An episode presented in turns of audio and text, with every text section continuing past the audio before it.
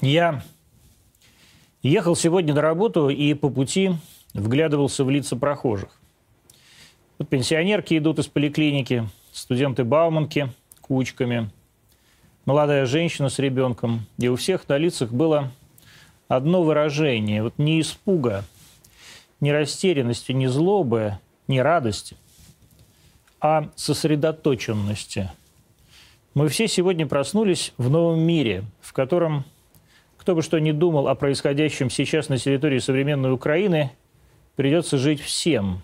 Жить, а не умирать. Жить, а не выживать. И, в общем, ради этого операция и началась. Иван Дорн, любимый мной украинский певец и композитор, со слезами на глазах в своем инстаграме сегодня призывал российских друзей сплотиться вокруг Украины – потому что Путин не дает ей жить так, как она, Украина, хочет. Проблема в том, Ваня, что мы так не хотим. Мы не хотим, чтобы у вас, если есть какие-то монолитные вы, прямо у наших городов-миллионников стояли ядерные тактические боеголовки НАТО. Мы вообще не хотим, чтобы НАТО было на территории бывшего СССР. Мы тоже ведь имеем право хотеть жить по-своему, никому не мешая. А вы вот со слезами на глазах нам очень мешали. Вы крали русский газ, десятилетиями крали и продолжаете красть. Вы крали русские деньги, которые ввозили вам самолетами, и продолжаете красть. Вы убивали русских людей, украинских людей, жгли их заживо, в спину лупили из калашей. Вы бомбили города и села Донбасса. Вы можете сами даже не верить в эти слова и считать это своим внутренним делом, но мы так не считаем. Смерти сотен, тысяч людей, воровство миллиардов, десятков миллиардов наших денег – это не ваше, Ваня, внутреннее дело. Сперва мы считали, что оно общее, что можно договариваться. И десятилетиями ведь договаривались. А теперь просто поняли, что это наше внутреннее дело – и вы теперь наше внутреннее дело. И наша задача решить это дело быстро, эффективно и с минимальными потерями. Прежде всего, с вашими минимальными потерями. Мы видим, как целый день русские войска уничтожают военную систему Украины. Уничтожают только технику, не людей. Мы видим, как легко наши Камовы и Мишки садятся на военные аэродромы Украины и им не мешают, значит, считают своими, не вашими, а нашими. Мы видим русские танки в Харькове. Ну, вроде бы видим. Я уверен, мы увидим их и в Киеве. Мы больше не считаем, что ваши, Ваня, притворные алкогольные слезы – аргумент для сопляжуйства. Мы хотим покоя у себя, а значит и у вас – мы не хотим, чтобы у вас президентов избирали на Майданах, а все их решения и договоренности с нами аннулировали. Мы не хотим спокойно смотреть, как горят тела несогласных с этими Майданами. Мы не хотим, чтобы вы вот так хотели. Мы хотим хотеть вместе. И мы этого добьемся. Так или иначе. Рано или поздно. Ну а тем согражданам, которые сейчас сидят в московских ресторанах и пишут про то, что Путину надо бы отдать под трибунал, я призываю просто вспомнить о чувстве самосохранения. Как бы вас сейчас русский народ не осудил справедливым военным трибуналом. И как бы мне потом не пришлось бегать и вас отмазывать. И лично я вот сейчас открыт присягаю Верховному главнокомандующему и готов выполнить любой его приказ. Любой. Юрий Блуевский, бывший начальник генерального штаба Министерства обороны, у нас сегодня в гостях. Здравствуйте, Юрий Николаевич, спасибо, что пришли. Спасибо. Что мы, вернее, вы думаете про эту операцию? Ну, давайте, наверное, начнем с того, что бывших не бывает. Это правда. Вот. И я не бывший начальник генерального штаба. Я хотел сказать прошлый, потом я, я все время пытался найти эту да. формулировку. Я начальник Генерал генерального армии. штаба в период 2004-2008 года. И э, я бы начал свой разговор вот с тех слов, которыми вы закончили. Я тоже лично присягал стране, которая называлась Советский, Советский Союз. Союз. Так случилось в нашей истории. Советского Союза не стало, но присягу я не принимал дважды. Я однажды эту присягу принял.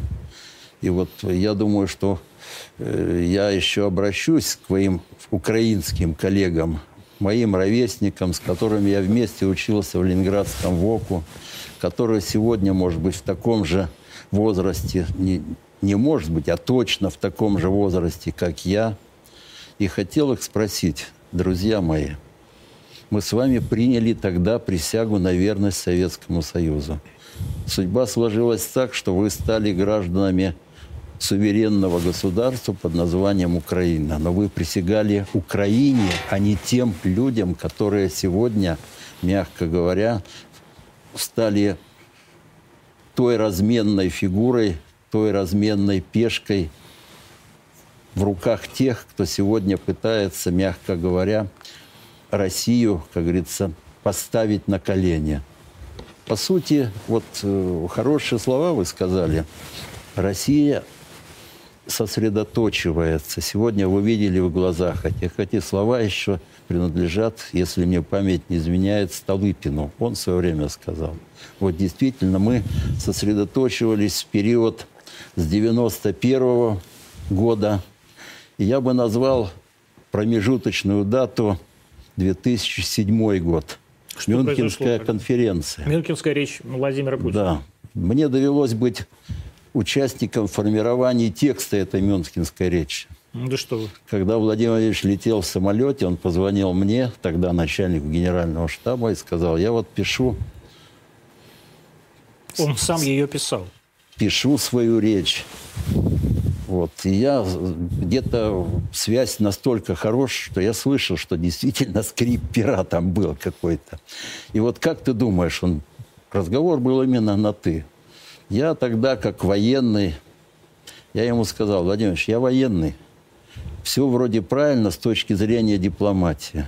Но я бы сказал так, у России есть национальный интерес, и эти национальные интересы Россия будет защищать всеми возможными силами и средствами.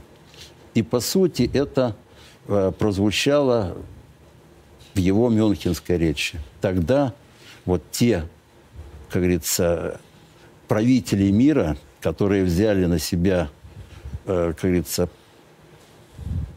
роль управлять всем миром, которые почувствовали, что они остались самыми главными в мире после победы в холодной войне, по, по существу выпустив даже медаль за окончание холодной войны.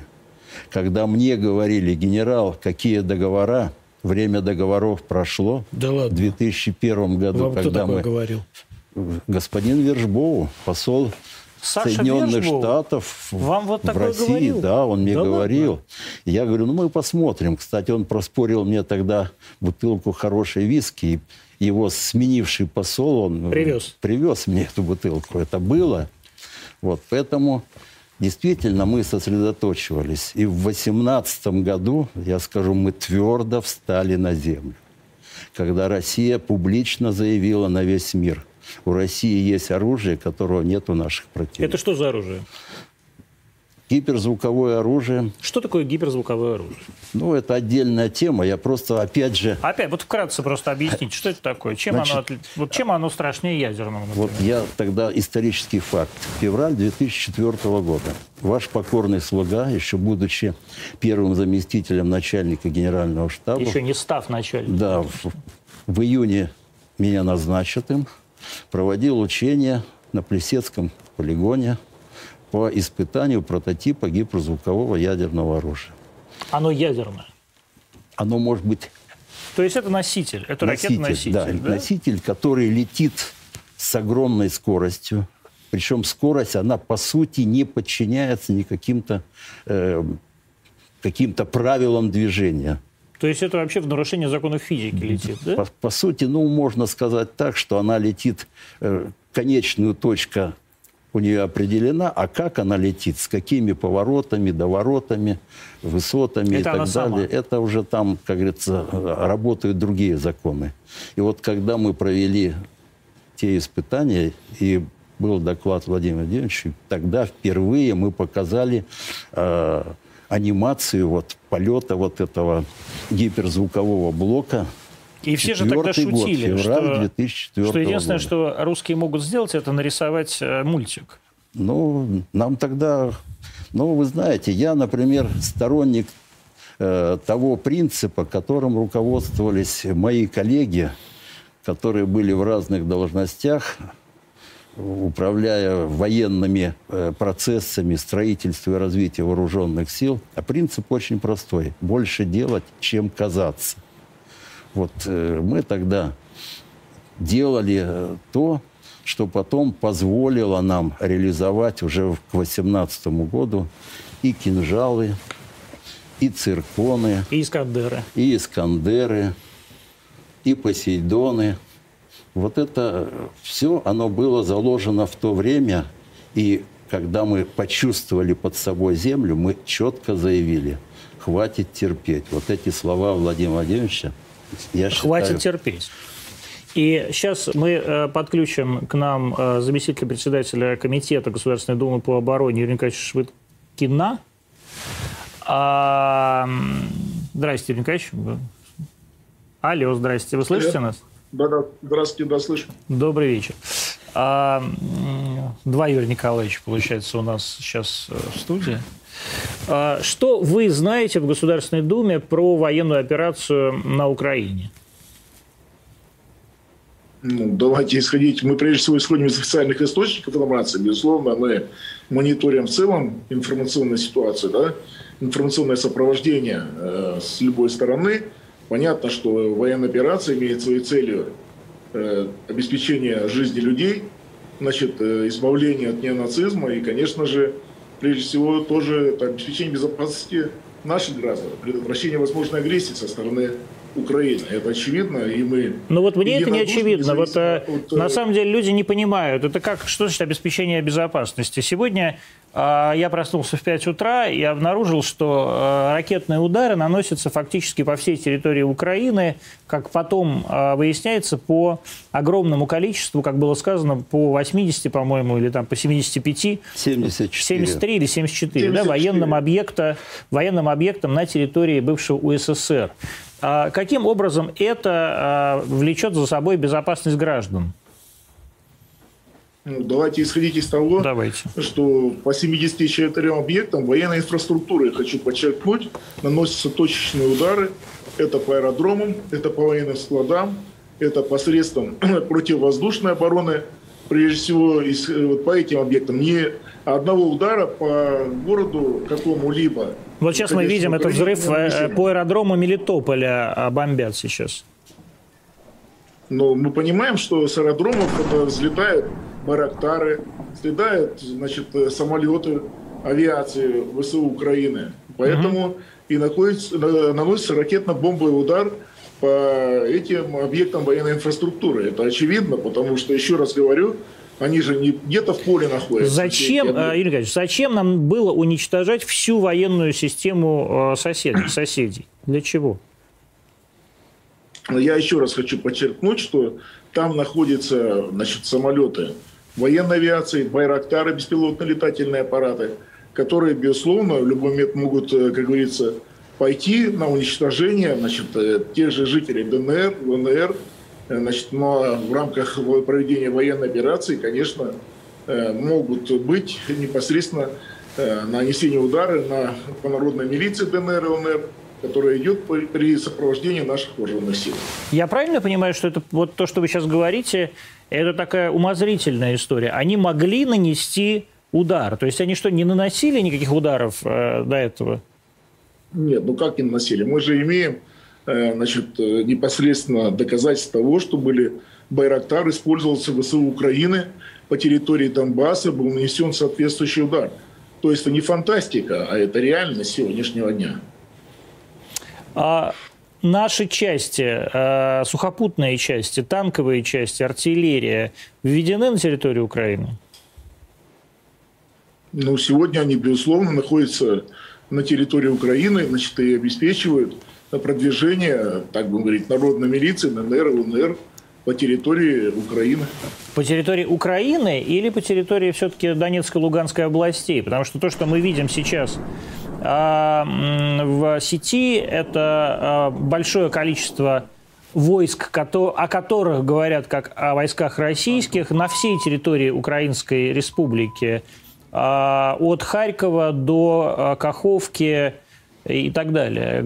Танковая часть, говорят, прошла, прям прорезала как масло Сумы и движется в направлении Киева. Вот что об этом известно вам? Нет, ну я еще раз говорю, только из, исхожу из официальных источников информации. Uh-huh. Я как военный человек, в прошлом офицер ВДВ, прошедший 8 войн, ветеран боевых действий. Значит, э, конечно же, мы же должны понимать, что если мы бы освободили чисто ДНР и ЛНР, значит, и оставив при этом военную инфраструктуру на прилегающей к ДНР и ЛНР территории Украины, это позволило бы использовать ВСУ Украины для дальнейшего значит, тления, потом контрнаступления возможного, там, артиллерийских, минометных обстрелов и так далее. И, конечно же, с этим связано продвижение народной милиции ДНР и ЛНР вглубь территории с целью обеспечения защиты людей, проживающих там. И э, немаловажно это, ну, будем говорить, э, избавление от неонацистов, проживающих на территории Украины. Ну, прямо вы, когда говорите неонацисты, вы кого имеете в виду? Я имею в виду реально неонацисты, которые ходят с факелами, которые проповедуют идеологию фашизма, бандеровцев там и так далее. Я имею в виду тех людей, которые подозреваются сегодня Следственным комитетом России в совершении преступлений. Насколько я информирован, там 85 человек. А вы считаете, вот э, как депутат Государственной Думы и зампред с точки зрения скажем так, уголовного права, это справедливо, правомерно э, возбуждать уголовные дела на территории одной страны против граждан другой страны и потом вводить туда войска и таким образом какие-то уголовные дела закрывать? Давайте исходить из того, что на территории ДНР и ЛНР проживают э, граждане России приблизительно количество 753 тысячи человек. И в отношении них проводи, проводился, так будем говорить, геноцид, значит, и угроза их жизни была. И это, можно сказать, в совершении преступлений в отношении граждан России. И Следственный комитет России вправе это делать. Мало того, значит, у нас есть документально подтвержденные доказательства, свидетельства того, что были нанесены некоторые удары Э, ну, по территории Российской Федерации. Э, в частности, значит, вопрос касался и пограничного пункта там подрыва там, и так далее. Вы сами ведь голосовали за присоединение, ну, вернее так, за... Безусловно. Голосовали. То есть вы находитесь уже теперь в европейских санкциях? Ну, за постановление, да. Вы, вы в санкционном списке? Конечно. Два года назад я был, э, меня ввели санкции украинские, украинские, Но украинские власти, против всех нас, это никого не интересует. Это... Нормальные европейские санкции ввели да. против вас? Ну, конечно же. Страдаете? Абсолютно нет. У меня нет ни недвижимости, ни счетов за границей, никаких. И Ничего... не страдаю от э, возможности, не, невозможности поездки туда. Абсолютно не страдаю. Нет? То есть вот э, захочется поехать вам в Рим, например, а вам скажут, нет, хрен абсолютно. вам. Нет? Я даже не буду туда пытаться ехать. Ну, честно говоря, тоже. Спасибо это мое решение было, как и многих моих коллег, осознанное, исходя из нашей гражданской позиции. А вы могли принять другое решение? Я не мог принять решение другое, поэтому принял то решение, которое принял. Угу. А То есть нажал были. кнопку соответствующим образом, проголосовал за постановление, предложенное, значит, э, вот.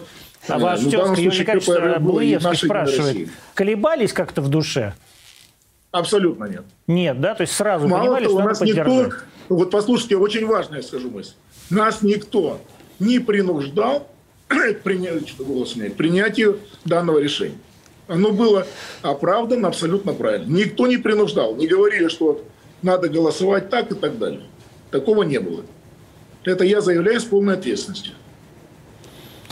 Я вас понял. Спасибо вам большое, что были с нами. Ну, спасибо. Что вы думаете про вот эту широкомасштабную операцию? Вы знаете, я, конечно, выражаю сейчас мнение гражданина своей страны, хотя я нахожусь перед камерами в форме генерала. Армии. Армии, да. Не просто Но я не представляю официальное мнение Министерства обороны. Но если мое частное мнение, то я скажу, что, по крайней мере, по моему глубокому убеждению, та операция, специальная военная операция по защите ЛНР и ДНР – спланировано, организовано и осуществляется в соответствии вот именно с современными взглядами на ведение современных боевых действий. Что это значит? Это значит, я опровергу слова Черчилля, что, мол, генералы всегда готовятся к прошлым войнам. Вот сегодня э, мы показали, и я убежден, что потом еще э, будут проводить семинары, исследования, а как это произошло. Я просто, а, руководствуясь теми данными, которыми я располагаю, еще раз повторю некоторые цифры. 74 объекта. Что это? Радиолокационные станции, системы противовоздушной обороны. И когда сделано заявление, что радиолокационные станции, их было названо 18 станций, системы... По всей Украине? Да, систем самых современных С-300 и БУК В-1. Самый современный да, С-500, конечно. Украинской армии. Да, ну, да. Сегодня не самый современный. По сути, это э, Старые глаз, наши, наши... глаза и уши э, зенитно-ракетных комплексов. Отсутствие этих релокационных станций позволяет сделать вывод о том, что система ПВО Украины в настоящее время. Э, отсутствует. Ну, я бы не сказал, что она полностью отсутствует, но она подавлена. Вот это слово подавление системы противовоздушной обороны позволяет далее... Э, Меня поразило, что одна РЛС была уничтожена где-то чуть ли не под Луцком. Вот вы э, родились э, во Львовской области, да, да в Трусковце. Я детство свое провел э, в Ровенской области, город сейчас называется Вараш. Вот Луцк это как раз буквально в 20 или 30 километрах от этих мест. Это самая западная Украина. Это значит, ракетный удар был с территории Российской Федерации или Белоруссии.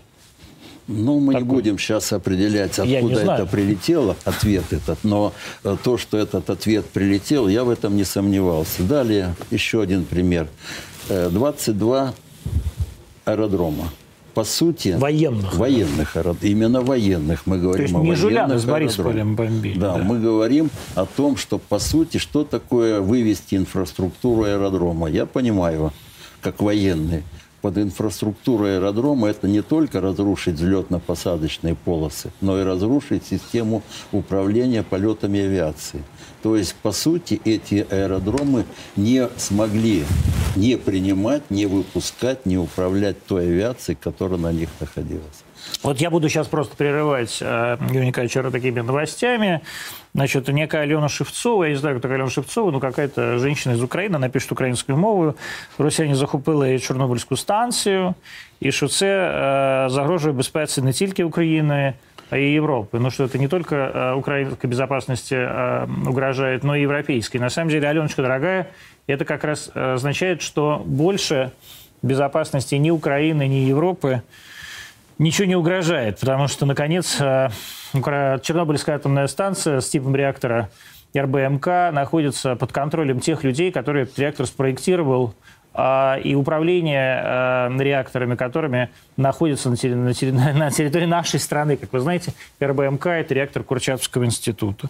А, находящегося в городе Москве, а совсем не у вас в Луцке. А, Борис Джонсон вводит блокирующие санкции против Аэрофлота. Это значит, Аэрофлот, видимо, перестанет летать куда-нибудь в Лондон. Велико... Да, все. Аэрофлот больше не летает в, в Англию вообще никуда.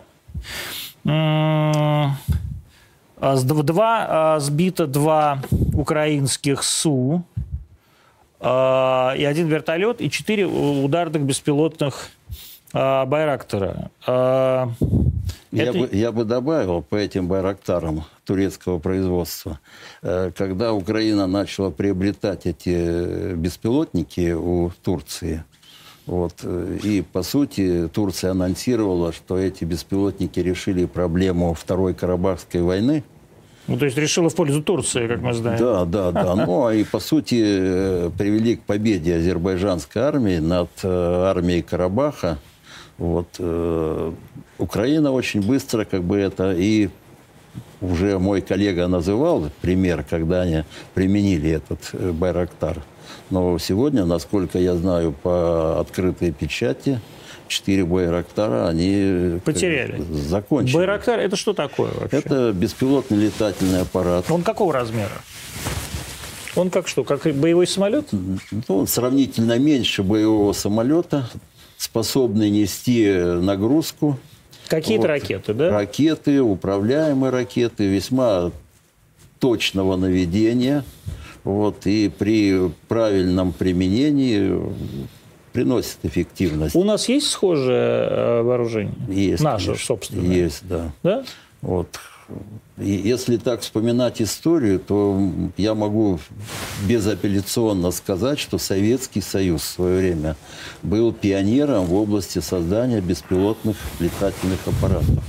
Но развал Советского Союза привел к тому, что, по сути, вот ваш покорный слуга вынужден был тогда принимать меры, чтобы сохранить хотя бы какие-то... Хоть что-то. Хоть что-то. И вот Напомним хоть нашим что-то, зрителям, да. что вообще говоря, первым главным беспилотником был а, Буран, а, который прилетел. прилетел, вз- вли- вылетел на орбиту, пролетел по орбите и сел в 87 году, когда не было вот этих ваших айфонов, компьютеров, вот этих всех огромных систем. И это был, э, так сказать, многоразовый шаттл советский, который беспилотно приземлился точно на ту самую взлетно-посадочную полосу, на которой он должен был приземлиться в 87 году. А Юрий Пучко, Гоблин Пучков у нас сейчас должен подключиться из города Петербурга. Дми- э, господи, Дмитрий Юрьевич, здрасте. Здравствуйте, Дмитрий Юрьевич. Ну, вы, наверное, ликуете, да? Почему? Не знаю. Нет, не ликуете, переживаете? Ну, это война, люди гибнуть будут и там, и тут. Как вы, Ничего э, как вы эту нет. новость вообще встретили? Как вы о ней узнали? Вы спали ночью? Спокойно. Нет, утром проснулся, залез в телефон, смотрю, началось. И как? И так типа, ну и ладно. Ну, оно все ожидаемо. То есть, когда начали предупреждать про красные линии, про НАТО, про недопустимость, про то, что надо вернуться к границам 97 года, на мой взгляд, все уже понятно. А было дальше? понятно, что будет такое массированное ну, э, наступление на военную систему Украины? Или все-таки казалось, что введут войска просто в ДНР и ЛНР? Ну, оно ж не сильно, с моей точки зрения, извините, оно не сильно массированное. Не с- Это же не война больше, да? с э, государством, скажем так, там вырытые фронты в тысячи километров, окопы и прочее. Это ломают армейскую инфраструктуру, правильно делают, в общем-то, все эти радиостанции, радиолокаторы, аэродромы, военные базы, склады с боеприпасами. Это точечные удары, да, совершенно правильно делают. Все это надо уничтожить. Вы бы хотели видеть русские танки в Киеве? Нет. В города, в моем понимании, в города вообще никто не пойдет. Города надо огородить, то есть их надо окружить и фильтровать граждан, которые оттуда выходят, на предмет отлова тех, кого надо поймать. Внутри городов украинцы сами с собой прекрасно разберутся. Сами разберутся с украинскими нацистами, сами разберутся с тварями, которые организовали гражданскую войну. Ну, а нам надо только помогать. А вы считаете, что э, такая поддержка м, у нашего наступления внутри Украины? Она есть, безусловно, не сомневайтесь. Точно так же, как, знаете, если в Москве на Красную площадь заедут войска НАТО, там масса тварей прибежит с букетами их встречать. Не сомневайтесь, нормальных людей тоже будут привечать, как советскую армию там, в 44-м, в 43-м. Как вы думаете, сколько, или как бы вам хотелось, сколько бы это продлилось все? Я думаю, что хотелось бы, чтобы это даже не начиналось, естественно, чтобы все как-то договорами решилось. Но раз невозможно, то как можно быстрее. Я думаю, что где-нибудь там 3, 5, максимум 8 марта уложится. То есть к- подарок будет к женскому дню, да, вы считаете? Да, да. То есть Валентина Ивановна Матвиенко спокойно встретит э, э, женский день, может быть, даже и у себя на родине. И не только она. И да. не только она, безусловно, это и моя родина. Я тоже, мне тоже запрещен въезд туда. А... И моя тоже, да. Да, между и я прочим. Там, я там у них на сайте «Миротворец». Да, это мы все, мы, сайты, мы тоже уже надо, на сайте, да. даже не то, что на сайте «Миротворец», мы все уже в списках э, СБУ. Но вот как вы относитесь, кстати, к этим санкционным спискам? А вас это мучает как-то, терзает? Ну, куда деваться? Это, я не знаю, как жизнь на краю вулкана. Вот вулкан. Вот он время от времени извергается. Что ты можешь с этим сделать? Ничего, абсолютно. Смирись, привыкай. Я не думаю, что там что-то такое вот прям из ряда вон. То есть, когда гражданин Барель постит твиты что вы там не поедете покупать алмазы в Антверпен, ну, это бред сумасшедший. Там еще в Краков очень смешно было, что нас в Краков не да. пустят и в Гданьск. Да.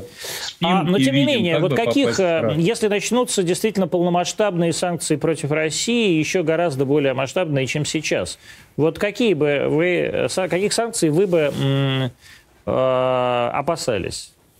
Ну, они любые плохие.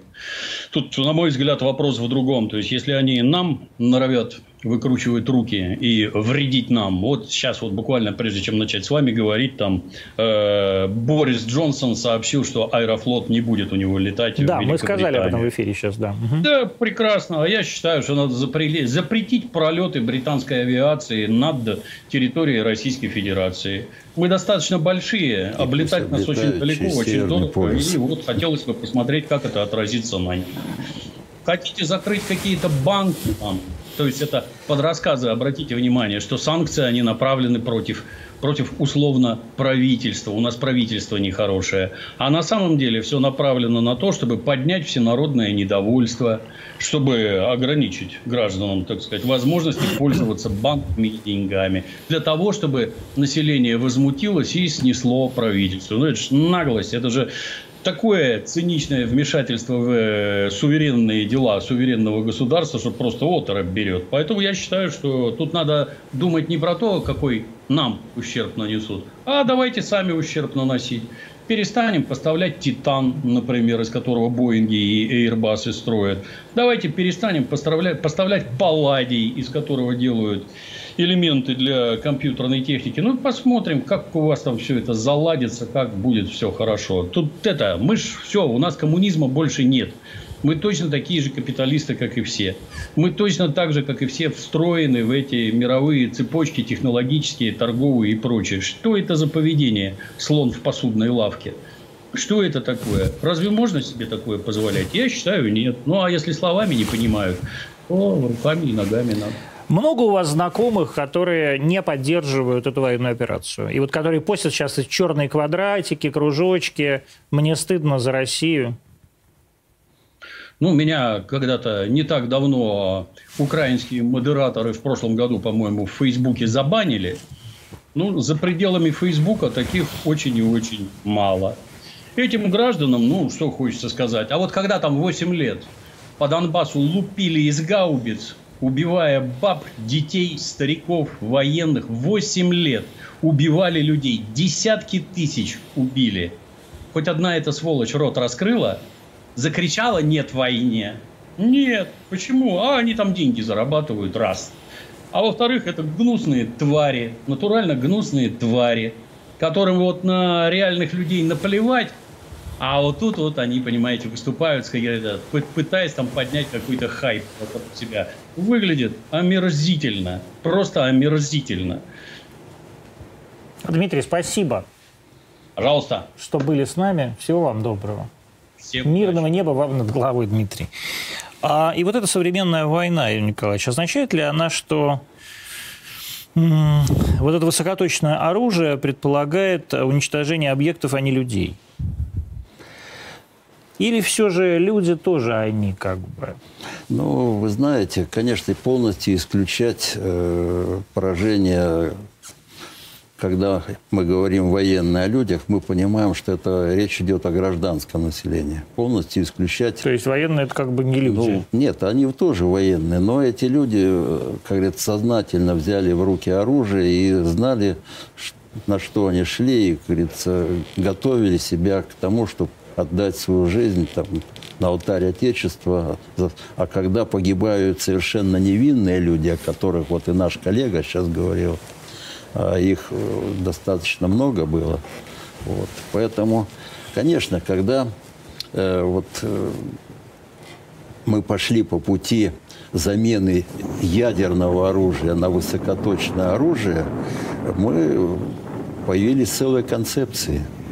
Вот, глобальный удар – когда высокоточным оружием наноси, планировалось нанесение удара по объектам управления, стратегического управления, по важным промышленным государственным объектам.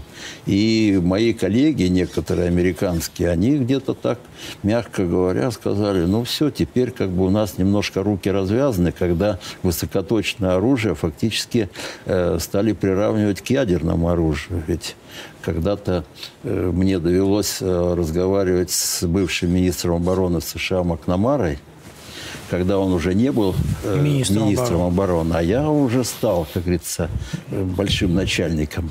И я его задал вопрос. Там была а Макнамар такая... он был же еще при Дмитрию Федоровиче Устинове. Да, я, такой... я ему задал такой Они вопрос. Выглядели. Была ваша знаменитая формула Макнамары – сколько процентов экономики надо уничтожить, сколько населения страны, чтобы страна, мягко говоря, прекратила э, сопротивление. И я говорю, ну вот, а как вот сегодня? Он говорит, генерал, когда вот ты будешь гражданским, ты будешь думать по-другому. Я тогда, как говорится, вот считал, что это действительно должно быть так. А я говорю, а сегодня, вот как гражданин Америки? Он говорит, сегодня, говорит, я э, спрошу президента, способен ли он отразить даже удар одного боевого блока по нашей территории. Поэтому, знаете, взгляды меняются и на применение ядерного оружия.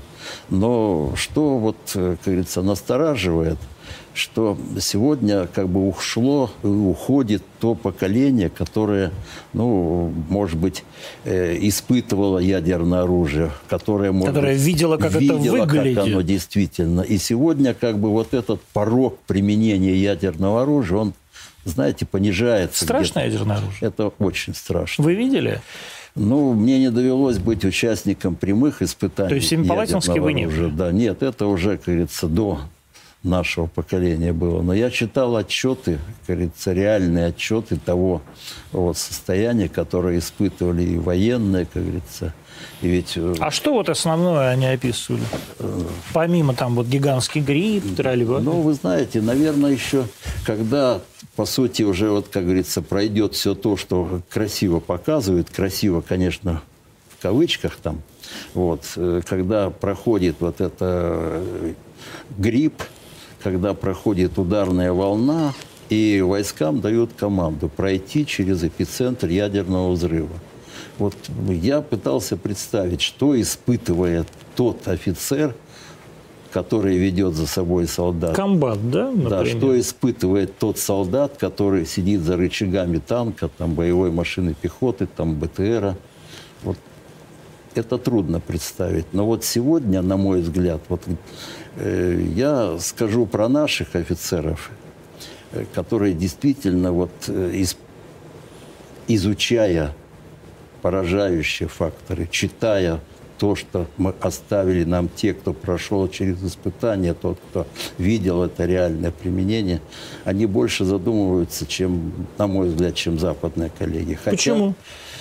Ну, наверное, знаете, как-то Э, наверное, давлеет то, что вот я поездил по Западу э, в разных должностях, очень сытно, и как бы они там спокойно жили все время. И я вспоминаю события вот августа 2008 года, когда э, даже в, той, в тех же Соединенных Штатах Джорджия, это где Джорджия? Штат Джорджия или Джорджия как Грузия. Грузия. Вот так и сегодня. Мне кажется, американцы, которые считают, что война однозначно не будет там на их э, континенте, говорится, вот, и поэтому, если война где-то будет там на Украине, еще там многие спросят, это, наверное, рядом где-то с Сибирью, наверное, там.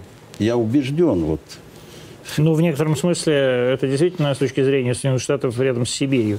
Давайте посмотрим вот сейчас кусок. Сейчас э, целый день мы же не получаем никаких официальных данных, но кроме там нескольких брифинг, брифингов из Министерства обороны, вот я вижу генерала Коношенкова, давайте посмотрим то, что снимали э, украинцы, когда шли русские войска и уходили, ну, что там уходили, драпали, текали а, украинцы. Давайте вот подивимось. Где наши власти, скажите? Где наши воины? Вон опять валят, вот. И что нам делать? Что нам делать, да? Что нам делать? Но Зеленский сказал, что вообще зашли российские войска сюда или нет? Я не знаю, ни- ничего нет информации никакой. Я так думаю, что украинской власти выгодно это. Или Зеленского сливают просто? Чего? Или его сливают просто, Зеленского? Может быть. Вот, вот, вот, пожалуйста. Вот они все с русскими флагами. Радости столько у меня, а? Не надо мы снимать. Вы поддерживаете или нет? Конечно, все машу, блядь, тут и радуются. Серьезно? А я чего тут? Я понял. Ребята, Честно сказать, я в шоке просто от этого. Нас ночью так бомбили тут, что мы в шоке тут были. Поэтому, что мы думаем сейчас, не могу сказать. Тоже непонятно радуется, она на самом деле или шутит, но думаю, что на самом деле радуется. Ну, знаете, у меня большое сомнение, что не постановка ли это красивая. Нет. Да нет. Нет, это, слушайте, это сегодня целый день все выкладывают, люди ходят, в что поставить? У всех есть вот мобильный телефон. Все Я скажу все вам, на мобильный мне телефон. вчера один мой коллега выкладывал, вчера еще некоторые. Я ему так отправил короткое сообщение, говорю, остановись, стратег. Вот, Да, то есть он вам, так сказать, да, предсказывал, как все да, будет, да? Ну, он сам там примерно так, э, как говорят, мечтал, как бы он воевал там. Вот, поэтому вот тот кадр, который мы сейчас увидели, у меня вызывает сомнения определенные. Ну, там вот прям едут эти русские... э, Ну, э, а- а- одной машиной русские не поехали бы. Нет, ну там одна машина, она просто проехала, там колонна колонна. идет. Я Не верите, да? Пока Хорошо, давайте вы были одним из тех людей, которые э, принимали решение, ну, по крайней мере, тактическое решение о вводе нашей боевой колонны в Приштину, если я правильно помню. было такое дело, было. Это когда наши десантники вошли в э, аэропорт Приштин, взяли его, и после этого началось... Ну, это, это 99-й год же был, да? Да. А это был совершенно В ночь с 12 на 13 беспрецедентное решение. Никто не мог поверить, что нищие русские, которые еще вчера ели окорочка Буша, сегодня уже ввели там, так сказать, какую-то воинскую часть. Насколько было тогда это рискованно, причем не с точки зрения человеческих потерь, а именно с точки зрения вот, давления на Россию? Э, Я бы сказал, даже тогда, наверное, мы, по крайней мере, те, кто планировал вот, вот, мы понимали, что, конечно, батальон, э, он не решает э, проблемы, к примеру, там, остановить войну. Вот. Но я убежден, что тогда Россия впервые заявила о том, что она способна делать то, что вызовет определенный страх перед Россией в понимании, что она сделать может и большее. И вот я убежден, и вот действия наших десантников, кстати, вот здесь Один из орденов. Один из и, и не ордена тогда была выпущена медаль за марш-бросок. Вот ваш покорный слуга гордится тем, что у него медаль за номером два А номер один у кого? у комбата. А у комбата вот Да. этого, да, парня? Вот. Я помню тот, э, ту ночь, когда э, посол Соединенных Штатов, вот, Тот же самый Александр Верш был, наверное, да? да, Ге- Ге- э, Строубот, А, уже Стробов. да, вот, он, значит, зал коллегии Министерства обороны, вот эта ночь, уже достаточно глубокая ночь, вот, и когда пришло сообщение о том, что, по сути, батальон уже вошел в Приштину, для многих, даже э, большого руководства нашей страны, это была совершенно неожиданность. Вот Но для Ельцина это было неожиданно или нет все-таки? для Ельцина не было неожиданности. И, по сути, Ельцина не стали э, тревожить ночью глубокой, но когда ему доложили утром, Он сказал «молодцы», и это определило, привело... То есть он не знал о том, что это Нет, будет? он знал. Ну, то есть ему поставили же постфактум. Да, нет, он знал о том, что планируется А. это событие, как говорится. Но не, зна... но не следил за его Да, развитием. Да, да? да. Вот. И когда, по сути, ведь э, сегодня, наверное, можно уже было сказать, что, по сути, планировалось увеличение численности этого батальона. И э, на аэродромах России в самолетах сидели еще десантники. Но, как говорится, время было упущено до утра, утром доложили, а по сути оно уже и потом даже, может быть, и не решало такой роли. Это привело к какой-то тогда изоляции России? К чему Ну, это вообще привело? Я не думаю. Вот я был свидетелем и участником переговоров, которые мы вели э, в Хельсинки.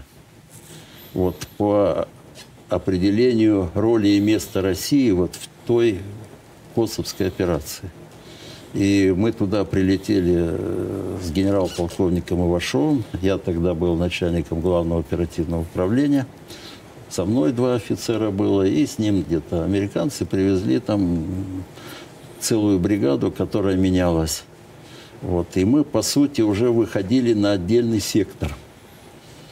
Но потом определенные политические ветры изменили, и мы получили, как говорится, не сектор, а, по крайней мере, э, э, участие российского контингента как самостоятельного, не подчиняющегося командованию НАТО. НАТО. Мгм.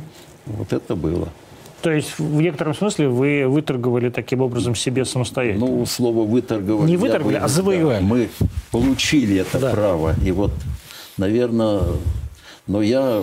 Вот вы сказали, вот можно вас перебью? Вы сказали, что и тогда Россию начали бояться. А надо, чтобы боялись? Я вам скажу, вот я как раз хотел дополнить. Ведь когда потом уже, ведь мы туда везли войска наши, вот увеличивали численность нашего миротворческого контингента, э, по сути, морским, железнодорожным и воздушным транспортом. Для России того времени, учитывая ну, состояние страны, это была непростая операция, которая как бы осталась за скобками, но участники планирования и проведения этой операции, они помнят, как это и тогда уже наши партнеры увидели, что списывать Россию рано. Ну вот Россия должна быть страшная? Или, то есть как бы страх и уважение – это Тут, видите, обязательно... во- вопрос не в страхе. Я не буду оригинальным, если скажу, что сильная страна – это в первую очередь сильная армия.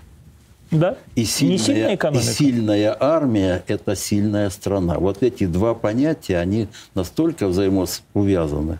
Конечно, я прекрасно понимаю, что можно, э, как говорят, иметь э, сильную страну в плане количества, но вооруженную луками и стрелами, без экономики. Вот. Но можно иметь огромную экономику, как в Японии, без Да, армии. Да, но э, мы прекрасно понимаем экономику, те санкции, которые были наложены на, на экономику после того, как она, э, как говорится, во Второй мировой войне получила то, что А то, что получила. получила полное внешнее управление, до сих пор находится под внешним Да, управлением да. Соединенных Штатов. Иосиф Пригожин у нас сейчас на прямой линии. Иосиф, привет. Привет, дорогой, привет. А, к тебе такой вопрос. Сегодня я открыл свой Инстаграм, и весь, э, он- вся лента Инстаграма э, превратилась в такое черное полотно. Все, э, все, шоу- весь шоу-бизнес от Сергея Лазарева до, там, я не знаю, каких-то маникюрш, все начали выкладывать вот эти черные квадратики. Мы солидарны, кто-то украинские флаги. И все у нас, вся, все- вся Москва у нас оказалась такое ощущение, что я живу не в Москве, а в Киеве. Как ты к этому относишься? Знаешь, каждый имеет право на самовыражение любым способом. Единственное, что я могу сказать, что я против санкций, я против войны, я против насилия, я против того, что на протяжении уже длительного периода мы не можем прийти к завершению каких-то переговоров, да, связанных непосредственно с тем соглашением, которые были предложены нашим руководством нашей страны, э, а не продвижение НАТО на восток. Я эту часть поддерживаю и соглашусь, потому что наш президент отвечает за безопасность нашего государства. Многие представители шоу-бизнеса до конца не понимает всей истории.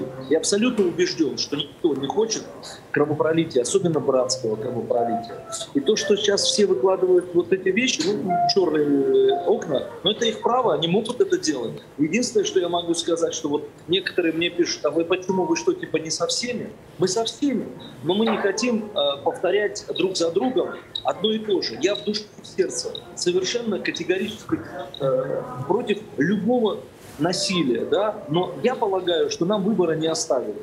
Я э, следил за всеми интервью э, Сергея Викторовича Лаврова, министра иностранных дел, который говорил, что, ребята, вот есть соглашение, давайте его подпишем. Это не меню, из которого надо выбирать блюда, да, какие будут. Либо между нами нормальные отношения, а вот эта игра, не играй в мои игрушки, не писай в мой горшок, меня это лично раздражает. Я не могу понять, как можно запретить людям иметь иное мнение, отличительное от других. Но почему нам навязывают думать иначе? Я думаю так, вы думаете по-другому. Мне все равно, кто так думает. Но мне почему вы запрещаете, даже если мое, мое мнение ошибочно, думать так, как я хочу? Ну, у тебя, а, ты чувствуешь какую-то изоляцию а, в связи с тем, что ты не, а, не вывешиваешь черный квадратик? Нет, я не чувствую никакой изоляции. Дело все в том, что я сторонник все-таки, э, с одной стороны, понаблюдать, прежде чем делать выводы. Да? Э, я хочу сказать следующее, что когда американцы хотят, например, э, изолировать Россию, когда они предъявляют претензии нашему президенту, изолировав Россию, они постараются сделать больно россиянам. Поэтому они э, таким образом, на мой взгляд, лукавят что они не хотят войны с русскими, они не хотят войны с Россией. Это абсолютная ложь. Если они изолируют Россию, значит, они изолируют русский, российский народ. Но вот ты чувствуешь, вот там а, и, Вали, и Лера была несколько раз под э, да, санкциями, да, вам запрещали какие-то концерты. А вы чувствуете вот эту изоляцию? Вам как бы это вредит? Вы знаете, ты знаешь, я хочу сказать другое. Вот смотрите, нас запретили в Украину, да, нас заведомо сделали врагами. Мы не враги, да, но Например, может быть, мы бы и хотели что-нибудь сказать в адрес руководства Украины, но мы не можем, потому что нас запретили. Поэтому как бы с нас спрашивать бессмысленно, да. Но что касается чувствовать, ну, конечно, мы чувствуем в принципе из-за пандемии отсутствие большого количества концертов, потому что нам нужно кормить музыкантов, кормить семью и, собственно говоря, как-то двигаться дальше. Мы ее почувствовали в 2019 году, когда началась пандемия, а не когда началась война. А то, что нас в Украину не пускают с 2014 года, я считаю, это вопиющий случай. Я считаю, что когда вот я посмотрел интервью Соловьева Владимира, он сказал, ну, во-первых, сегодня существует покушение на свободу слова, Э, и покушение на, на, по национальному приставу. Соловьев сказал, вот я еврей, говорит, мне запрещают куда-то въезжать. Я журналист, мне запрещают куда-то въезжать. Но это же неправильно. То есть получается, что у нас нету э, такого своего взвешенного отдельного мнения. Каждый топит по своей, по своей тематике. Мы за своих, они за себя. И, собственно говоря, сколько информации испорченной мы получаем, э, э, воспри... наш народ получает в том числе искаженную информацию, понимаете? Хотелось бы больше объективной информации. Я понял тебя. Спасибо, что э, присоединился к нам. Прекрасное место ты сидишь.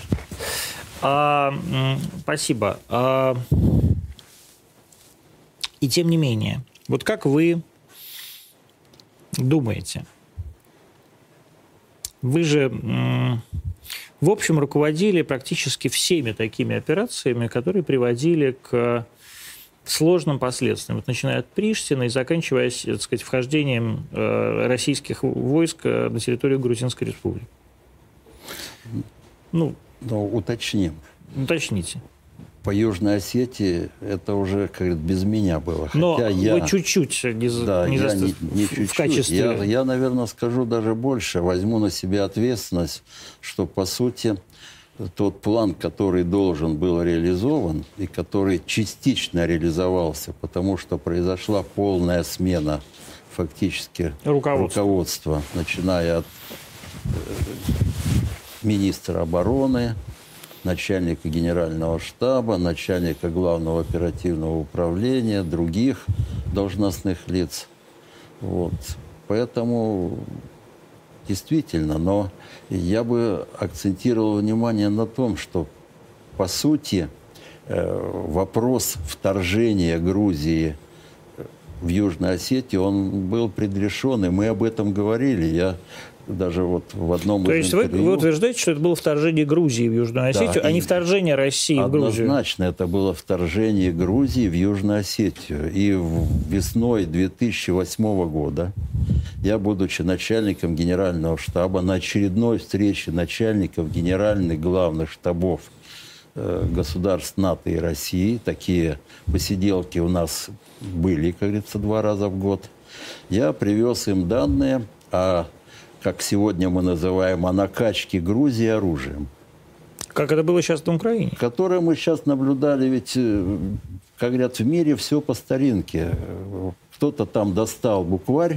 полистал его, ага, поставки оружия режиму, который надо, чтобы он, мягко говоря, там устроил бойню вот славян со славянами. И начинаем поставлять. Тогда это было то же самое.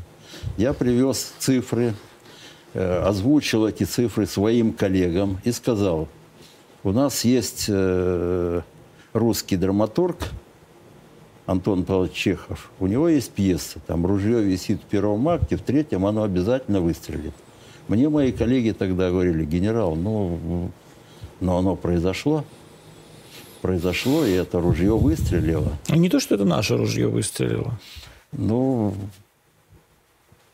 я То есть, вот вы понимаете, да, Вот- что вот- огромное вот количество сразу. людей... Да. Была создана международная комиссия. Мы сегодня как-то уже забыли, но эта международная комиссия пришла к выводу о том, что агрессию развязал именно Саакашвили.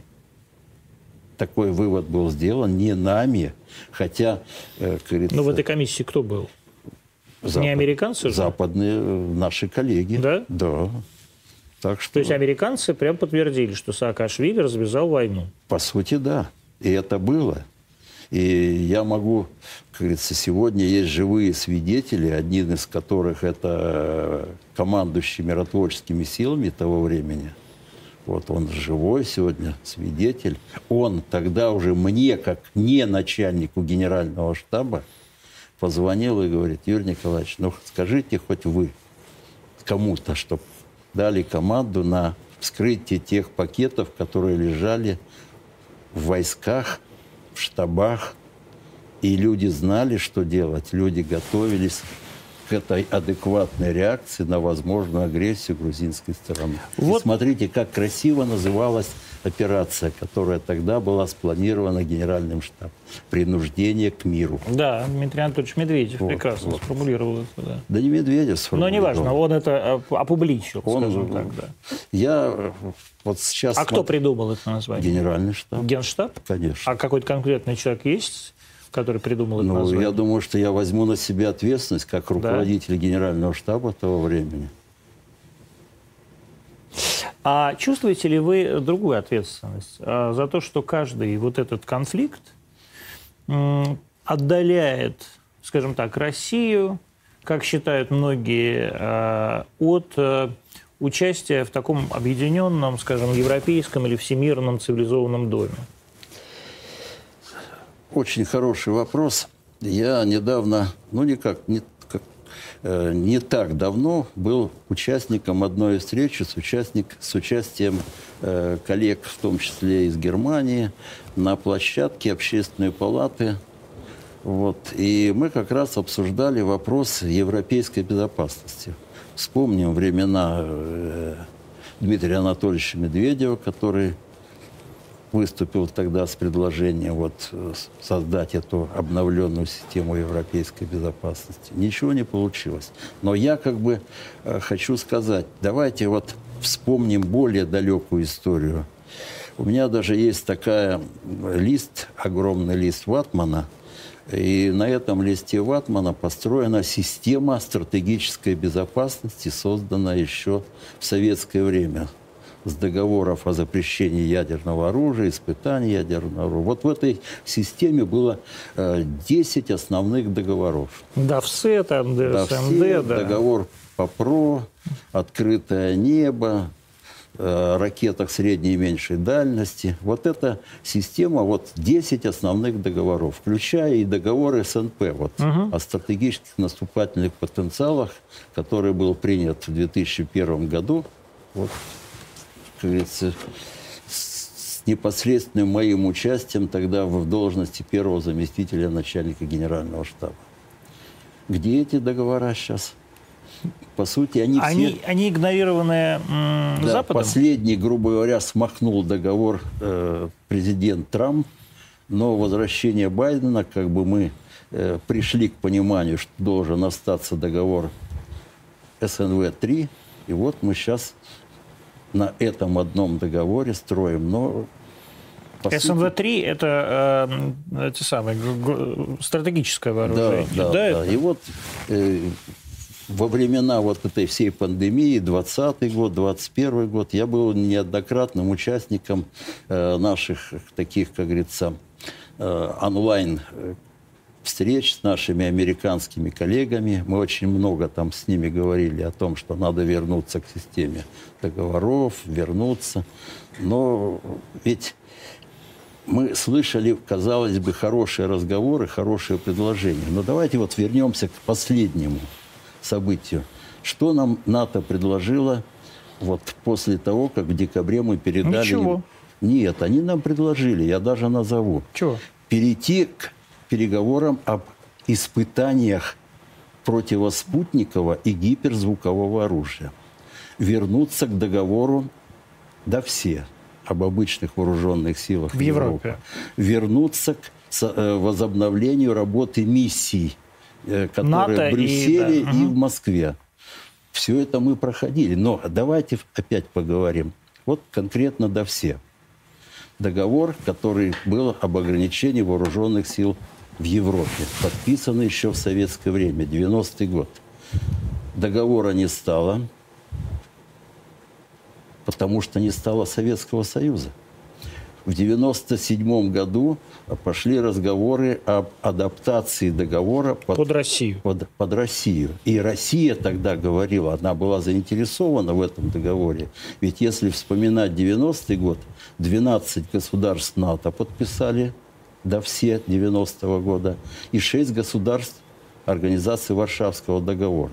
А тут уже появилось около 30 государств. Я читал это ваше интервью, где вы говорите, что мы тогда просто утонем в бесконечных Правильно, проверках. правильно. Потому что каждое государство будет приезжать с своими комиссиями, Так, и мы... но, но еще там не сказано было, ведь по сути, да, все предполагал вот эти инспекции, и это был фактически инструмент контроля за Ну да, и вооруженных сил. Да. Да. Сейчас у нас Егор Холмогоров на связи. Егор, привет. Быстро сейчас. Здравствуйте. Здравствуйте, Егор. А, Вы, конечно, ликуете. Я вижу, вы не спите уже второй, вторые сутки. А что вы ликуете, Егор-то? Что хорошего у вас происходит, скажите? Ну, давайте говорить, о том, что а, происходят события, которые а, в конечном счете должны привести а, к воссоединению русских народов. Мы после Что-то со 1990 звуком, друзья, года- так нельзя. Попробуйте Не пе- пе- пе- переподключить сейчас э, Егора. А, переговори там со звуком, у тебя проблемы. А, договор, а, если вот к- вернуться вообще к системе договоров, вот этот Будапештский меморандум, да, где мы а, являемся одной из сторон гарантов для тех стран, э, вернее, для тех э, республик, получивших независимость, на территории которых находилось ядерное оружие, и это ядерное оружие было передано Российской Федерации в единоличное управление. Соответственно, мы гарантируем по Будапе- Будапештскому меморандуму безопасность. А не нарушаем ли мы сейчас этот Будапештский меморандум?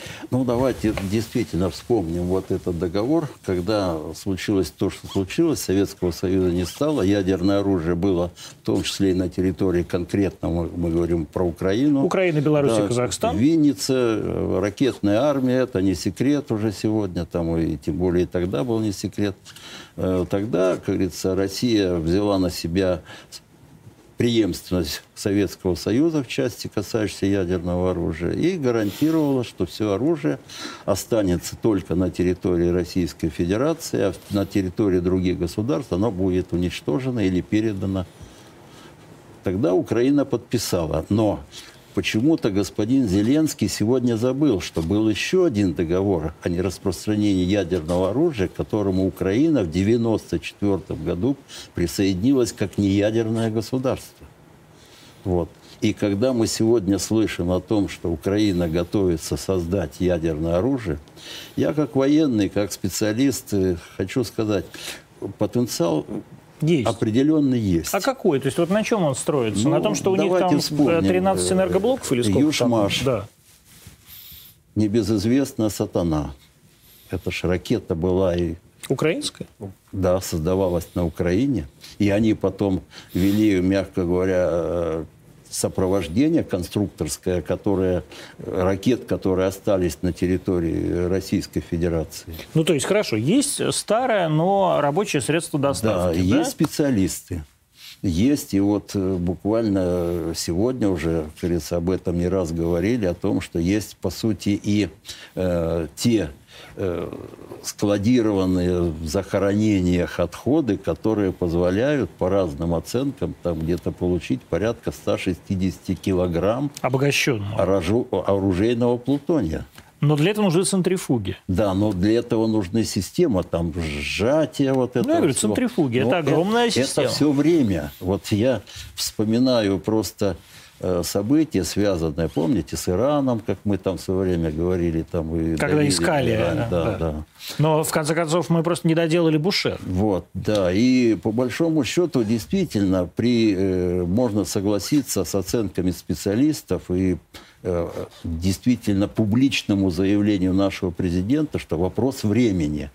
Но давайте просто гипотетически представим себе ситуацию Украина в НАТО. Есть обида за потерю Крымского Ну, полуострова. мы гипотетически представим. А Украина об этом это написано в Конституции. Они в Конституции это закрепили, стремление в НАТО. Конечно. Да, то есть это конституционная обязанность каждого руководителя Украины идти по дорожной карте. Да, но приняли их в НАТО. Завтра появляется желание реализовать эту голубую мечту, вернуть потерянные территории. Потенциал Украины определенный есть. Что-то там начинается твориться в части создания, как говорится, какой-то, как даже Зеленский говорил, мы способны создать грязную бомбу. Что такое грязная бомба? Это как э, мал- этот сам малыш, что ли? То есть просто, Ну, которую кидаешь, она сама детонирует? Я просто не понимаю, Ну, что такое тут- грязная бомба. Тут можно, как говорится, думать обо всем. Грязная бомба – это как Вот. бурый уголь. Я не понимаю, Да, что это он, ну, такое. он вот слышал грязная бомба. Мы об этом, особенно вот при, после событий две- две- 2001 года, когда вот вместе боролись с терроризмом, это понятие, оно расхожее такое было. что Нет, вот- ну объективно, э, я вас тоже понимаю, да, давайте снова восстановим. Значит, какие есть у, Укра... у Укра- Украины потенциал? Значит, есть система доставки, да, которую они есть, разработали. есть система создания Есть носителей. система, да, то есть носитель И есть. по сути носитель есть уже. Да. Точка У осталась. Это точка У. Есть несколько а, ядерных реакторов советских, Да. а, да, которые вполне себе существуют, производят обогащенные, обогащенные там уран или плутоний. Я не помню, что в ВВРах в итоге производится. Их там куча, на самом деле, в этом а, Укратомэнерго, да. А, Есть специалисты. есть специалисты. Сохранились еще. Не Ну, все есть, есть. А разбежали, что, да. я, не, не надо недооценивать. Вот вы же Конечно, правильно сказали, да. мы сидели пока сейчас в кабинете, и правильно вот э, товарищ генерал сказал, что не надо недооценивать противника. Да, надо уважать Надо, противника. э, мы сейчас, вот знаете, сегодня целый день следим за этими кадрами, как русские войска, ну, якобы русские войска, но наверняка русские войска входят, в общем, безболезненно на территорию Украины, но в то же время читаем какие-то сообщения о том, что попадают люди в госпиталя и ведутся бои. И было бы странно считать, что армия, которая 8 лет да, закалялась на востоке своей страны, участвуя в реальных боевых действиях, э, была бы абсолютно недееспособной. Вот как вы, вы оцениваете вообще состояние украинской армии сейчас? Ну, вы уже, по сути, сами ответили на этот вопрос. Действительно, боевой опыт появился у них. сбрасывать со счетов, что там полные дегенераты, которые не умеют э, командовать, управлять, тоже не следует. Мы все же, как я часто... Сек- на секунду прерву вас. Ага. Сейчас будет видео, как э, российские войска заняли Чернобыльскую атомную станцию. Это Припять, подтверждаю. Вот все под контролем под контролем Чернобыльская атомная станция. Не очень понимаю, что там контролировать, если честно, она, по-моему, не рабочая уже. Но тем не менее. Вот. Поэтому сбрасывать со счетов, что там фактически полная дегенерата, не следует. Вот, мы вышли из одной шинели, мы заканчивали со многими из них э, единую систему военного образования, прошли через нее. А это, на мой взгляд, была самая совершенная система военного образования, которая досталось нам по наследству от русской, советской армии. Ну, есть талантливые военачальники в Украине? А? Талантливые военачальники на Украине есть? Ну, я бы не сказал, что, что мы под ним, понимаем под талантом. Талант э, начальника проявляется в реальной боевой обстановке. Пока такой обстановки, которой бы я слышал заявления отдельных э, военных, Хамчаков и прочих, там, которые грозились там всеми, как говорится, но э, полностью сбрасывать со счетов не надо. У нас сейчас просто включение из ЛНР, если я правильно понимаю, из Луганска. Ну, неважно. Э, мы же сейчас будем говорить с министром иностранных дел а, Луганск, Луганской Народной Республики. Владислав Николаевич, здрасте. Владислав Николаевич Дейнека, министр иностранных дел. Э, Александр Николаевич выглядит Добрый как вечер. министр иностранных дел, такой советский, как Чечерин. Как э, вы оцениваете ситуацию, которая сейчас происходит, э, и насколько, с вашей точки зрения, с точки зрения человека живущего и, наверное, коренного, вы, вы же из Варшавграда, да? Нет, я из города, который недалеко от Луганска. Ну, неважно, оттуда, то есть вы луганский. Да. Да, да. А как вы оцениваете то, что происходит сейчас на территории современной Украины, и насколько вот эта полномасштабная операция а, на всей территории бывшего УССР важна, например, для жителей Донецка и Луганска? Ну, для жителей ДНР и ЛНР это очень серьезный э, момент. Во-первых, признание Российской Федерации республик. Э, восемь лет ожидали такого шага. Действительно, это был длинный такой период ожидания, очень ожидать. Ожидания в условиях э, систематических обстрелов с украинской стороны, вот о тех э, военных, о которых говорили, которые действительно имеют определенный опыт боевых действий, которые выстроили достаточно серьезную оборону. И э, сегодня э, рано утром была с их стороны попытка прорыва, которую нам удалось прекратить, перейти контратаку, частично где-то э, возвратить их на их позиции, где-то даже удалось продвинуться вперед. Такой э, населенный пункт, как Лопаскино, нам удалось э, занять, освободить от националистических ну вот а, скажите мне, пожалуйста, насколько а, наши русские танки в Киеве а, вам помогут жить? Ну, как бы вам объяснить? Э, Просто. В 2014 году, в 2014 году у нас началось с того, что у нас попытались отнять э, наше понимание своего собственного «я». Отобрать язык, отобрать право на память о героическом прошлом э, наших отцов, дедов, перечеркнуть победу в Великой Отечественной войне и провозгласить героя Бандеру, причем это сопровождалось не только такими идеологическими моментами, а чисто практическими, когда просто за язык избивали на улице. Мы против этого э, ну, возразили, скажем так. К сожалению, оказались в ситуации, когда э, нас продолжали терроризировать украинские националисты, которых официально поддерживали киевские власти, и, к сожалению... Ну вот, а что, что действительно случилось в 2014 году такого? Вы э, жили, э, вы и есть Украина, да, то есть как бы вы такая же часть Украины, там, как и, как и Харьков. Да, вот что случилось в 2014 году? Почему вы считаете, что вот в 2014 году у вас прямо вот что-то пытались отнять? То есть были реальные, ну, помимо того, что вы провозгласили независимость, да? Вот что бы вы ощущали, если бы вам запретили разговаривать на русском языке? Ну, а... человеку А прям серьезно запрещали? Естественно. В этом была одна из причин. Сейчас, э, посмотрите, что происходит сейчас в украинских медиа в последний период. Это очень жесткая фильтрация, запрет на использование русского языка в эфире, полный запрет, закрытие тех э, телеканалов, которые не соблюдают этот запрет. То есть для это, вас это, это было это, таким это, вас важнейшим, важнейшим моментом? Как бы вы ощущали себя, если бы здесь решили и сказали, что Гитлер это был герой, а его приспешники это люди, заслуживающие уважения, их именами надо называть улицы, площади, переименовать города. Как бы вы ощущали себя вот в таких обстоятельствах? А именно в этих обстоятельствах оказались мы в 2014 году. Ну, Бандеру они провозгласили а, официально героем. Скажите, вот так, мне ответьте на просто... такой вопрос. Вы, и вот честно, а независимость или все-таки вхождение в состав России? Ну, это будут решать на сегодняшнем этапе независимость. Это уже очень серьезный момент. То есть все-таки желанно войти в состав России? А, опять повторюсь, это должны решать люди на референдуме. Люди, проживающие на ваших территориях, или люди о, все, всей России? Нет, люди, проживающие на нашей территории, должны решить, что им необходимо, какое завтра они для себя видят. А как вы думаете, как проголосуют люди, если такой референдум состоится? У нас такой референдум был в 2014 году. Так. 98% по Луганской области. И я говорю сейчас не за ЛНР, я говорю о, всю территори- о всей территории Луганской области, в том числе та территория, которая сейчас под контролем Киева, они принимали участие в этом референдуме проголосовали. За вхождение в состав Российской Федерации.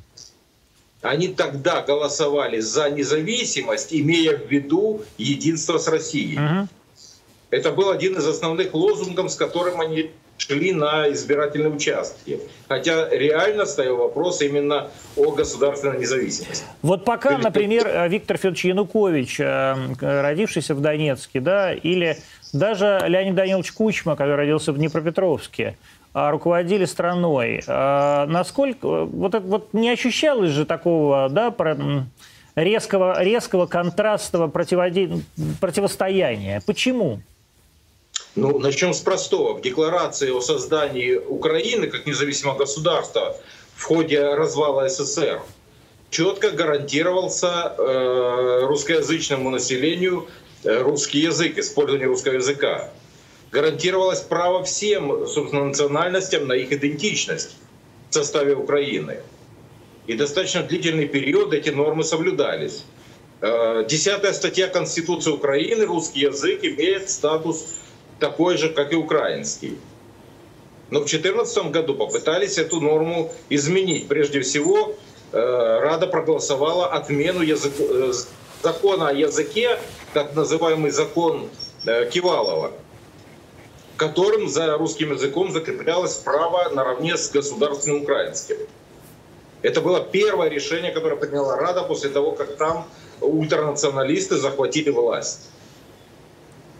То есть это, это было осознанное движение для того, чтобы именно э, ну, поднять вот эту волну э, неприятия, волну протеста. Следующее это было попытки отправить э, поезда дружбы такие же, как отправляли в Крым, их отправляли и в Одессу, и на юго-восток. Понимаете, вот э, я просто, чтобы вы меня поняли, я вообще русский националист, вот честно вам скажу, я за, я за русских. Особенно потому, что я детство провел на западе Украины. Но а при этом я как бы московский мужик из, так сказать, московской интеллигентной среды. И здесь в это никто не верит. То есть вот говорите, поезда дружбы, там какие-то националисты, они едут в Киев, хотят резать, э, резать э, дончан или э, там жителей бывшего Ворошиловграда.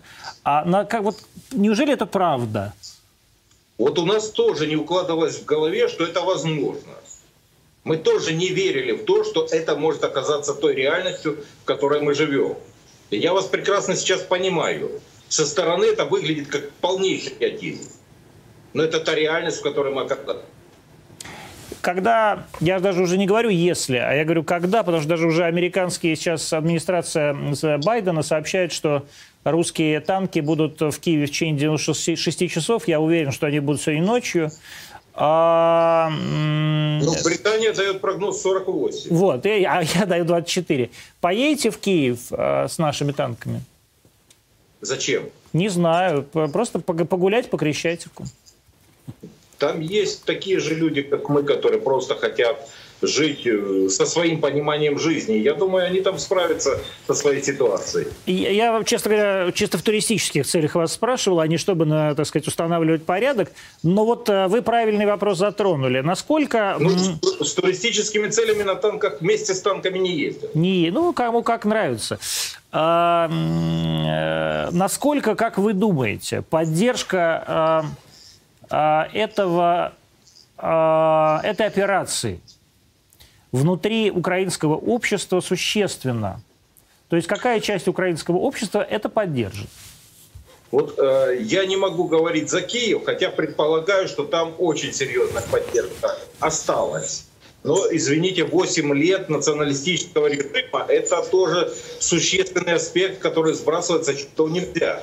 Для того, чтобы вернуть к разумному подходу, э, придет, предстоит очень серьезная работа в этой ситуации. Но я могу говорить о близлежащих населенных пунктах, которые рядом с нами под контролем Киева. Оттуда сейчас масса звонков. Люди спрашивают, когда, где же вы остановились, почему вы до сих пор не пришли за нами.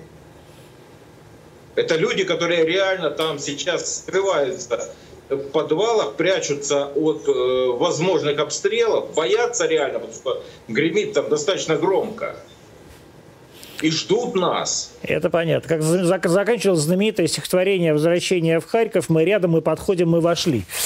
А да. в 43-м году. Хотелось бы, хотелось бы о ситуации, которая сложилась за эти 8 лет, хотя бы два слова сказать, использовать Давайте. возможность. Значит, э, попытка была и очень серьезная мирным путем решить весь этот конфликт. И в сентябре 2014 года были подписаны Минские соглашения, которые Киев якобы собирался выполнять. И мало того, они даже кое-что делали в этом направлении. Правда, не доводя до логического завершения.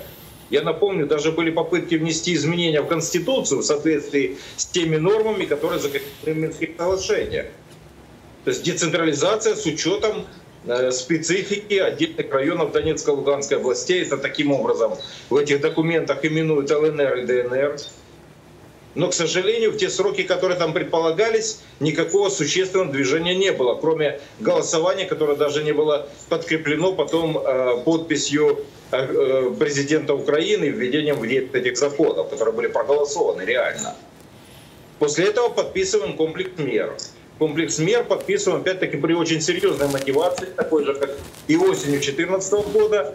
Это зима 15 это Дебальцевская операция.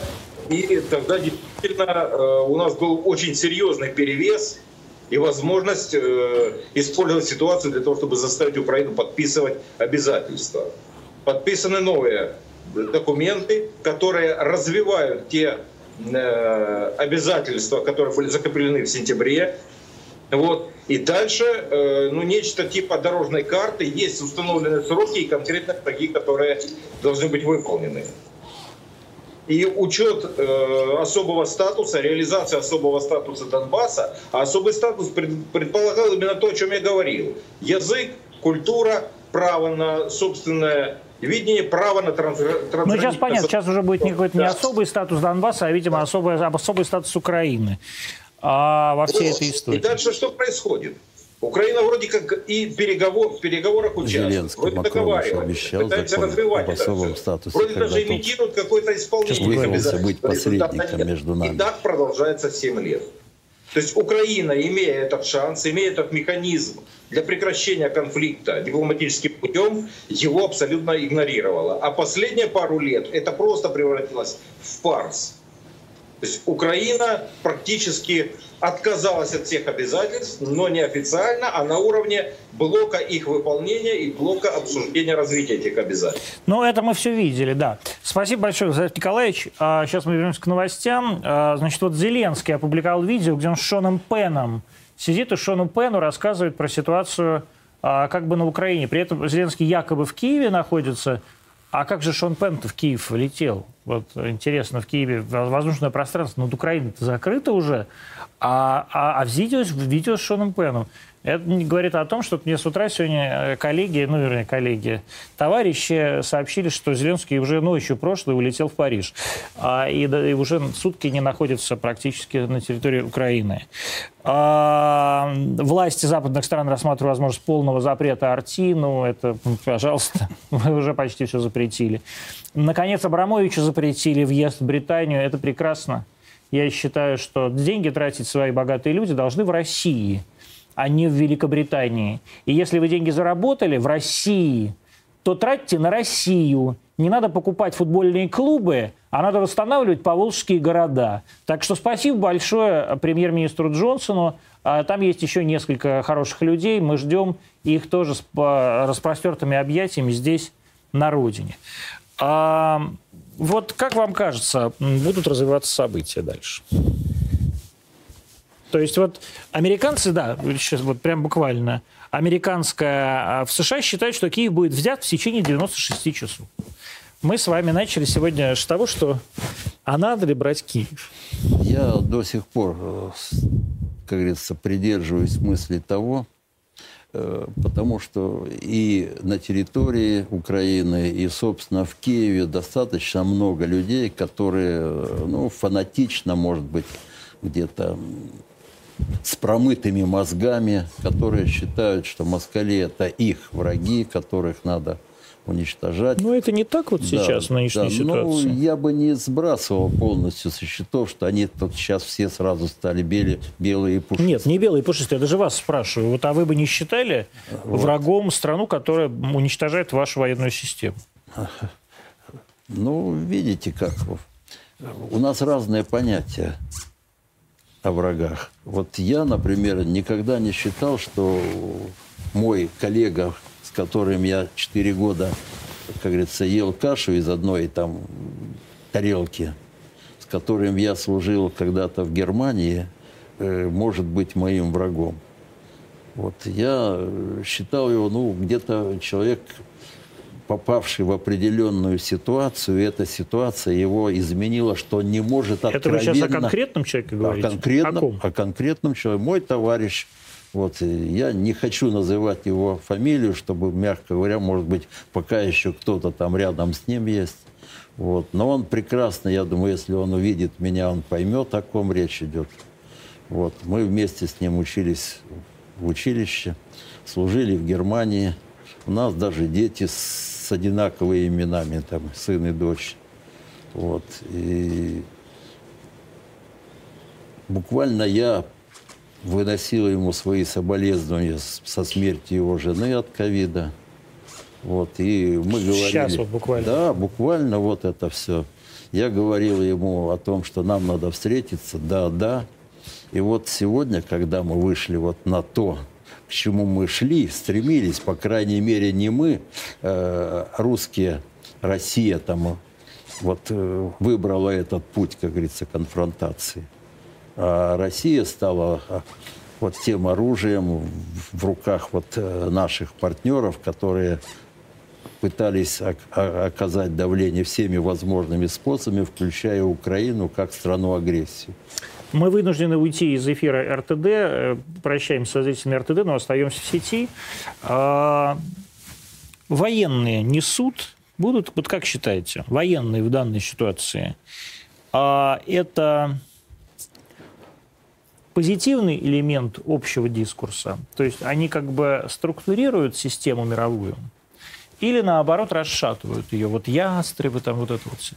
Ну, вы знаете, ястребы – это все относительное понятие. Если меня тоже... Вы ястреб? Я считаю, что я ястреб. И ну, вот если вы а, откроете книгу Роберта Гейтса, в недалеком прошлом министра обороны, вот он обо мне пишет так, там, в беседе с Кандализа, и я прочитал. Кандализа Райс, бывший Кан... госсекретарь Соединенных да, Штатов. Кандализа Райс, э, девушка, которая однажды мне сказала так, генерал, я знаю об, об вашей армии больше, чем вы. Она сумасшедшая баба была, конечно, абсолютно. Да, я ей ответил, знаете что, что говорю, мне очень приятно беседовать с человеком, который знает о нашей армии что-то. Но я хочу сказать вам, уважаемая господа, госпожа Кандализа, я знаю о вас лично многое, что вы не желаете афишировать. Про ваши нефтеналивные пароходы, которые возят там. Девушка смутилась.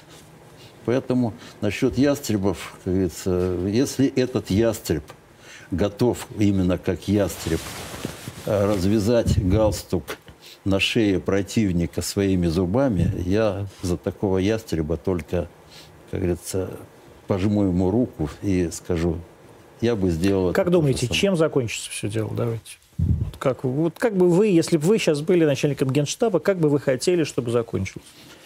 Но почему я должен быть... нач- Я просто как гражданин Как своей гражданин, страны как генерал сказать, армии. Что все должно закончиться тем, что народ России сам выберет, с кем ему дальше идти, с кем ему дружить. Он увидит, вот, как говорится, э, ту политику, которая в отношении его проводилась, как угодно можно называть, пушечное мясо, шестерка в руках, там, э, использование и, вы, и, и выбросить вот этих всех людей, которых они пытались столкнуть с нами. Вот я, по сути, геноцид своего народа, определенный фашизм. Я называю вещи своими именами. И, на мой взгляд, вот все же определиться должен народ, вот с кем ему идти. А вам не кажется, что мы сейчас мешаем украинцам определиться? Я бы тоже не мешал им вот в этом плане. Я бы, вот мы все время говорим, Киев надо взять там и так далее. Я бы не мешал им. Вот, То вот есть не надо брать Киев, вы считаете? я считаю, что Киев брать не надо. Вот зачем терять э, вот тех молодых ребят? Я часто повторяю слова. Войны начинают и заканчивают политики. Но погибают в этих войнах молодые военные, к сожалению, первыми. Вот, когда есть возможность сохранить жизнь вот тех ребят, которые сегодня, как вы сказали, готовы выполнить, и они выполнят любой приказ Верховного Главнокомандующего, как ваш покорный слуга, однажды давший при, прися, принявший присягу на себя.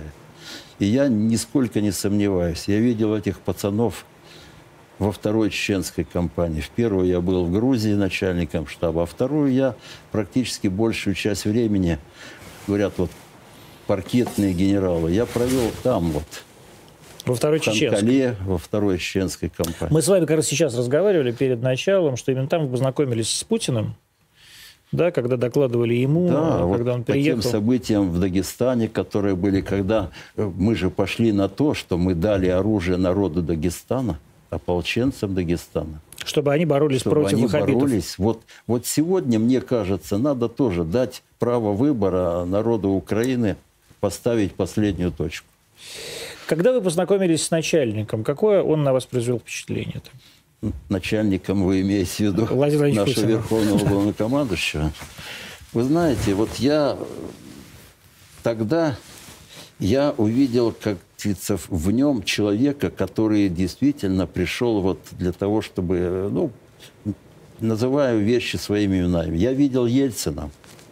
Я докладывал ему, будучи начальником генерального штаба, на крейсере нашем, ракетном крейсере Петр Великий, когда мы собрали там всех командующих, и он прилетел на вертолете, и уже прилетел в определенном состоянии, я ему докладывал, как говорится, как стоящий ближе всего к вертолету, так оказались фланги, поменялись. И когда я увидел Владимира Владимировича Путина, я понял, что вот Россия крупно повезло, что этот человек пришел вовремя, когда мы уже стояли, грубо говоря, на краю пропасти. Сейчас так же думаете?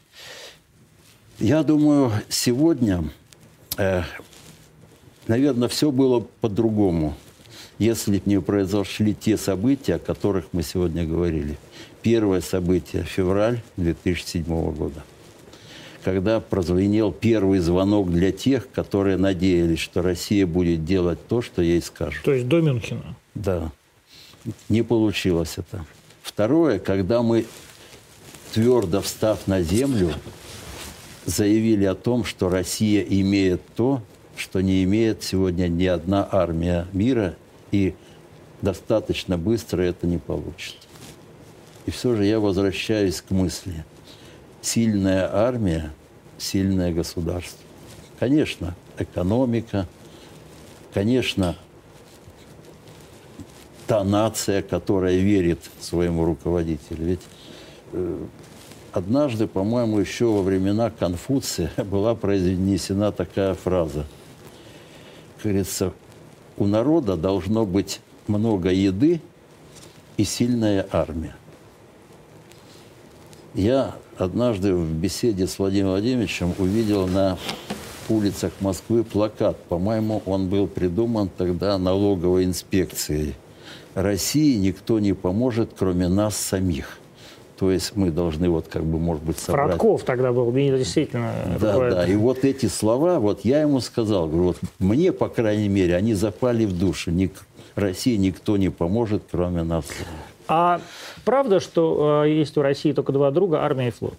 Ну, тут, по-моему, это уже историческая, как говорится, Вы согласны основа. С этим? Я, я уверен в этом. Это даже знает мой шестилетний внук. Господи. Который уже на трех парадах вместе со мной был. Главное, чтобы не на трех войнах. Э, Нет, вот именно. Я, вы знаете, вот я определенную часть своей службы э, провел на Кавказе. Можно по-разному относиться к кавказцам, там, что они вот такие, сякие, там, может быть, не чтут там но у них буквально за каждым кавказским столом звучат слова – Давайте поднимем бокалы за то, чтобы наши дети и внуки жили лучше, чем мы. Вот я за то, чтобы мой внук жил лучше, чем я. Мне казалось одно время, что войны закончились. И помните, вот, э, по крайней мере, я-то помню, когда мы конспектировали тезис строителя коммунизма, когда нас убеждали в том, что войны уходят в прошлое, что мир теперь будет жить без войн, армия не нужна, у нас нет врагов.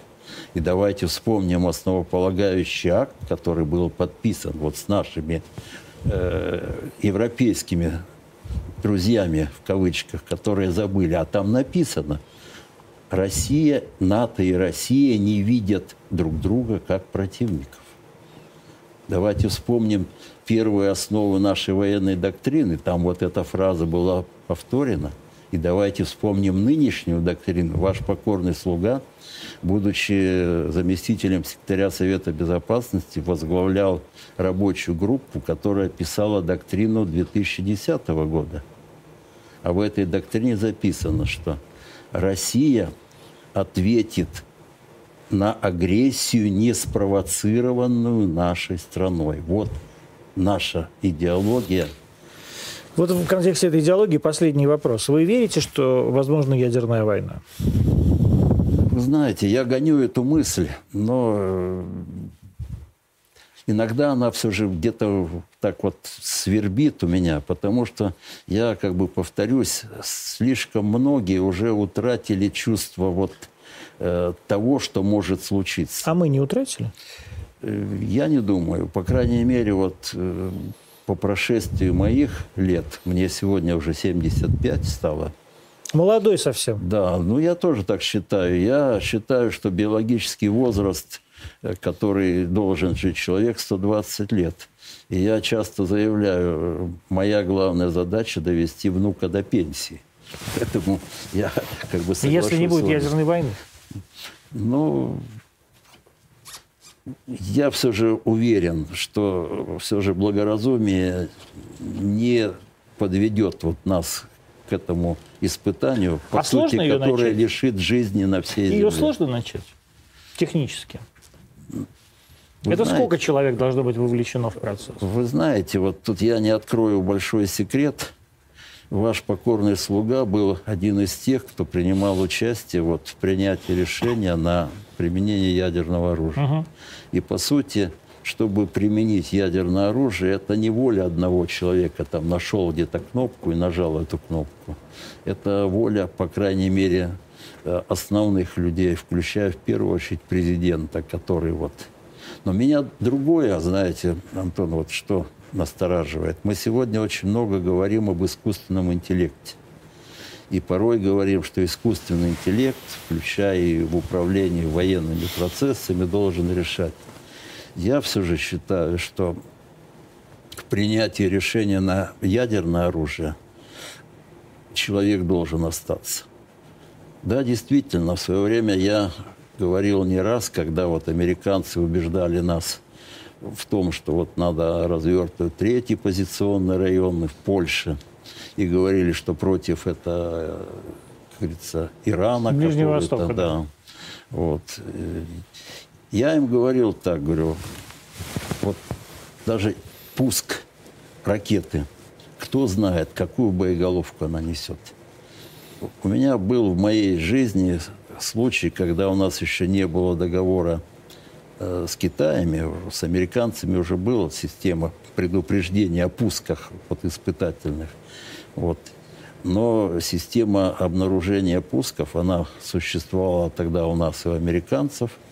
Вот. И когда запуск одной из ракет китайцы, которые проводили, а там определенное время есть, где-то чуть больше одной-полутора минут, когда уже тебе точно технические средства говорят, что пуск с территории Китая, возможный район падения, там не какая-нибудь пустыня там Такламака. А Хабаровск? Да, а Хабаровск. Вот чувствуешь, как у тебя по спине холодный пот. Потому что вот это... И... Черт знает, что там. Да. То есть может быть болванка, а может быть боеголовка. Да, и вот тут, как говорится, и ведь э, были случаи, которые технические средства давали сбои, когда там стаи гусей там определялись, как там уже э, чуть ли не, как говорится, самолеты, которые... Но и давайте вспомним еще, и, может быть, далекую или недалекую историю. Вот часто говорят, ядерный взрыв Хиросима и Нагасаки. Я всегда говорю, и перед кем бы я ни говорил, там, перед солдатами, курсантами или просто вот в разговоре, а была ли оперативная, как мы говорим, необходимость применения тогда ядерного оружия? Для чего? Для устрашения – я специально поднял многие документы. Японцы, по сути, даже они не отреагировали тогда вот именно на ядерный взрыв в Хиросиме и Нагасаки. Они просто поняли, что что-то произошло, какие-то массы. Но они не были... И вообще надо ли было применять так? А сегодня я однозначно убежден, что это было для показать, кто в доме хозяин. Ну, это очевидно совершенно. Под конец эфира последние новости. Э, правительство Великобритании запретило хранить гражданам Российской Федерации в своих банках э, деньги на сумму более 50 тысяч фунтов. Угу. Спасибо вам большое. Я, да, я, за, я, за заботу. Я, я, на самом деле, я не перестаю благодарить Бориса Джонсона за то, что он возвращает украденные деньги в Россию. Спасибо огромное, Борис. Thank you so fucking much. Угу. А, я извиняюсь, да. добавлю. Я э, в то время, еще в те времена однажды был, ну, не однажды был в Лондоне, и мне показали, э, где живет Березовский. Жил. Жил. Да, да. у него было ну, под Лондоном, да, да, поместье, да, да, да. И вот э, я думаю, вот ну, ведь многие это имеют. По да, многие мере... живут еще и лучше, чем Борис да, Абрамович, да. поверьте. Борис Абрамович жил не, не то чтобы шикарно по сравнению с прочими другими русскими богатыми людьми, которых там сотни. Друзья, 2142. А мы будем держать вас в курсе. Черт знает, может быть, события будут развиваться так, что мы и завтра выйдем в эфир. Не знаю, пока 21.42, сегодня четверг. А, генерал армии Балуевский был сегодня с нами. Спасибо большое. Юрий Николаевич, спасибо всем, кто подключался. А, спасибо всем, кто смотрел. Мы сегодня были вторыми в стриме YouTube а, после Владимира Рудольевича Соловьева, которого нам никогда не обогнать. Владимир Рудольевич, я ваш поклонник, вы мой кумир. Всего хорошего, до новых встреч. Я честно искренне надеюсь, что э, новый день не принесет нам огромных новых жертв и огромного нового врага. До встречи.